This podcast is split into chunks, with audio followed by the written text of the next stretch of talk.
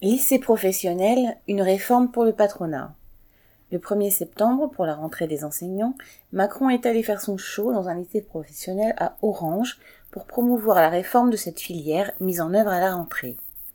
Selon lui, le lycée professionnel serait dans une situation inacceptable entre guillemets car il n'y aurait pas eu de réforme depuis des, des décennies.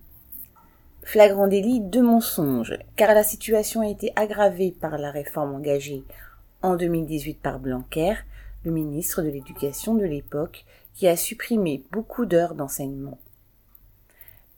auparavant, en 2008, une réforme du baccalauréat professionnel avait entraîné la suppression d'une année de scolarité pour la plupart des élèves. À chaque fois, les changements introduits ont été dans le sens de réduire la part des enseignements généraux. La nouvelle réforme aggrave encore cette évolution en adaptant l'offre de formation aux besoins du patronat local. Certaines filières jugées inutiles dans une région peuvent être supprimées, imposant aux jeunes de changer de région pour pouvoir suivre la formation de leur choix, et supprimant des postes d'enseignants au gré des filières qui seront ou non jugées porteuses. Les élèves de terminale qui passeraient les épreuves du bac en mars devront choisir ensuite soit la poursuite des études et un retour au lycée pour s'y préparer, soit une période de stage supplémentaire.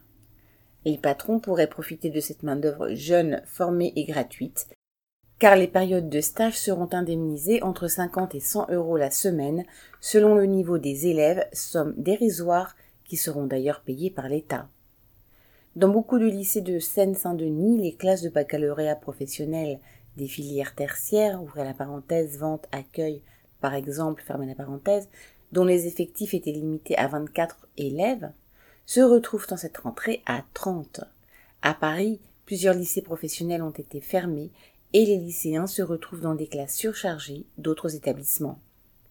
Un enseignement encore dégradé, des élèves encore plus à la merci du patronat, voilà ce que promet cette nouvelle réforme aux jeunes des milieux populaires. Hélène Comte.